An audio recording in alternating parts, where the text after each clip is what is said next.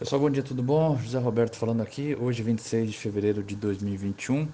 Esse é o nosso resumo diário. Ibovespa fechou ontem em queda de 2,9% a 112.256 pontos. O dólar cotado a R$ 5,51 e o S&P 500 a 3.829,34 pontos, com o petróleo Brent a 66 dólares e 14 centavos o barril. No Brasil, na frente de dados econômicos, as concessões de crédito divulgadas ontem pelo Banco Central aceleraram 1,9% na comparação mensal em janeiro, com um aumento de 3,5% nas concessões às empresas, mas uma queda de 1,2% às famílias. Resultados registraram perda de fôlego no mês, refletindo o fim de alguns programas creditícios implementados durante a pandemia para suportar pequenas e médias empresas, mas, em meio a Selic em níveis ainda estimulativos, espera-se que as condições creditícias sigam positivas em 2021 também foram divulgados dados de arrecadação federal e do resultado primário do governo central, que registrou déficit de 10% do PIB, no acumulado em 12 meses em janeiro. Resultados vieram levemente acima do esperado pelo consenso de mercado, mas indicam que os próximos meses serão marcados por provável perda de fôlego na arrecadação e gradual aumento de gastos, apesar de em significativa menor magnitude do que no ano passado.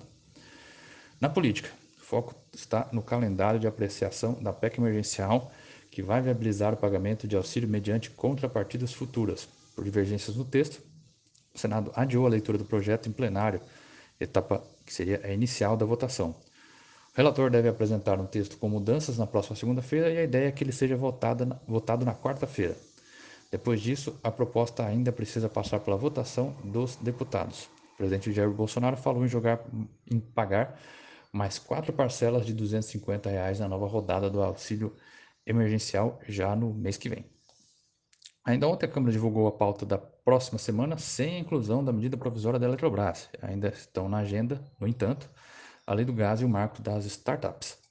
Em internacional, na véspera da votação do pacote de estímulos à economia de 1,9 trilhão de dólares na Câmara dos Estados Unidos, o Escritório de Orçamentos do Congresso americano anunciou que o projeto acionaria gatilhos para conter despesas em 2022.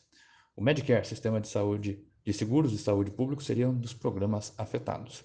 Na Europa, a autoridade monetária fala sobre uma possível retração dos estímulos monetários. Na França, pesquisas finais apontam que o PIB do país do quarto trimestre de 2020 encolheu 1,4% na comparação trimestral, em meio ao aumento das medidas de restrição para conter o avanço da disseminação da Covid-19 no final do ano passado. Ok, pessoal?